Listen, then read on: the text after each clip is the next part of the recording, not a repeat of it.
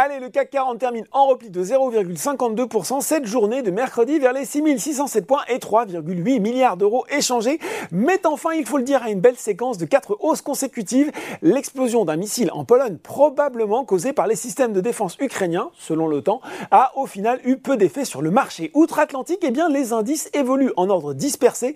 À 17h45, le Dow Jones est en progression toute symbolique de plus 0,05% les 33 609 points, alors que le Nasdaq se replie lui de 1,1% vers les 11 226 points. À noter euh, la dégringolade de 12% de target alors que les chiffres trimestriels du discounter américain ont déçu et qu'il a annoncé un plan d'économie de 2 à 3 milliards de dollars sur 3 ans. Si on regarde les valeurs hausses à Paris, eh bien c'est une reprise de cotation en fanfare pour Somfy qui finit en tête de l'indice SBF 120. Pour rappel, eh bien le groupe fait l'objet d'un projet d'OPA simplifié au prix de 143 euros par action de la part de son actionnaire majoritaire, la famille des pâtures, à plus 21,9% à 144,60 euros. Le cours dépasse l'offre, signe donc que les investisseurs tablent peut-être sur une proposition plus généreuse alors que l'action évoluait encore à près de 180 euros en début d'année.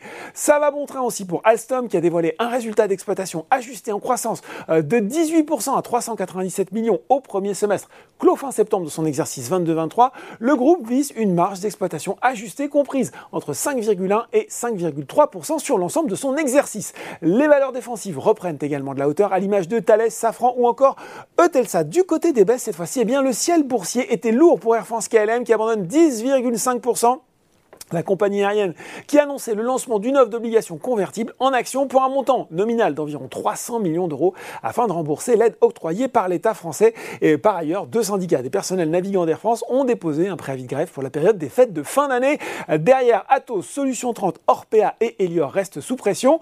Sur le CAC 40, troisième séance de repli pour Eurofin Scientifique, lanterne rouge de l'indice devant Renault, la marque aux losanges qui a par ailleurs annoncé le lancement d'une opération d'actionnariat salarié de grande ampleur avec cette ambition multiplié par 3 le nombre de ses actionnaires salariés pour atteindre 10% d'ici 2030.